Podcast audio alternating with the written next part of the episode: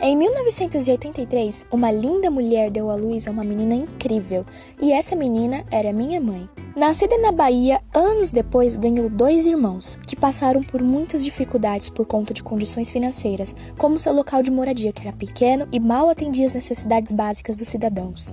Minha avó, mulher guerreira, cuidava de seus filhos como sua maior prioridade, mas não conseguia oferecer uma qualidade de vida confortável.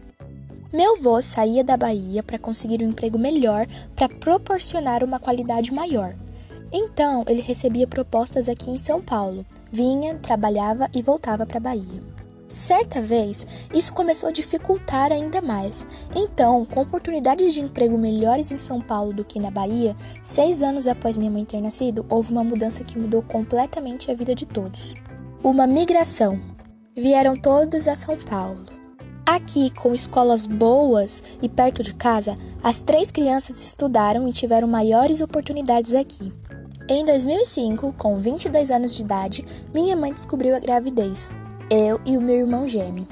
E em 2006 nós nascemos, mudando completamente a vida de todos.